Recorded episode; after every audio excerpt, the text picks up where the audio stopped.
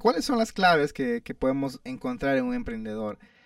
Un emprendedor, ¿cuál es esa, esa aptitud o característica, mejor dicho, que tiene un emprendedor y para saber en este caso si, si esa persona es, por ejemplo, muchas personas que están haciendo, yo seré un buen emprendedor, seré un emprendedor, seré un buen emprendedor o cómo tengo que hacer, qué tengo que hacer para poder salir adelante. Eh, mi primer emprendimiento, de repente lo que estoy haciendo, se fue a la quiebra, ¿qué tengo que hacer?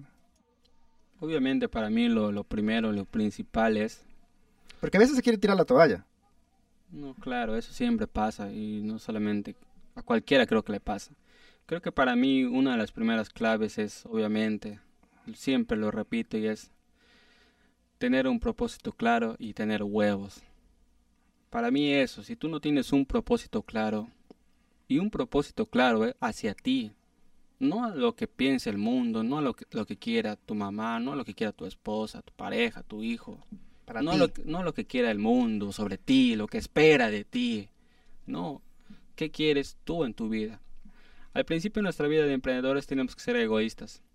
no, tenemos que pensar qué quiere mi mamá. Yo cuántas veces he pensado en mi mamá. He ayudado. Hoy no ayudo mucho. ¿Por qué? Porque si yo no me ayudo primero, es imposible ayudarle. Si yo me estoy ayudándole a ella y yo no me ayudo a mí, ¿quién me va a ayudar a mí? ¿En qué sentido ayudar? Ayudar vamos a hablar económicamente. ¿Ya? O sea, pasa que a veces emprendemos y hay problemas, hay necesidades económicas y sabes qué, toma, Toma, toma. O sea, creo que al principio tenemos que ser un poco egoístas. Decir, ¿sabes qué? En este momento no puedo. No puedo. Porque es la verdad. Cuando uno empieza, ni siquiera, como te dije al inicio, ni siquiera empezamos en cuna de oro y ya estamos, y ya somos millonarios. No es que abrimos hoy igual que Pedro Castillo y mañana ya vivimos en un país rico, pobre, no sé qué vaina. Eso no pasa, o sea, y no va a pasar nunca tampoco. Y no va a pasar. O sea, lo primero, como te decía, es tener la actitud.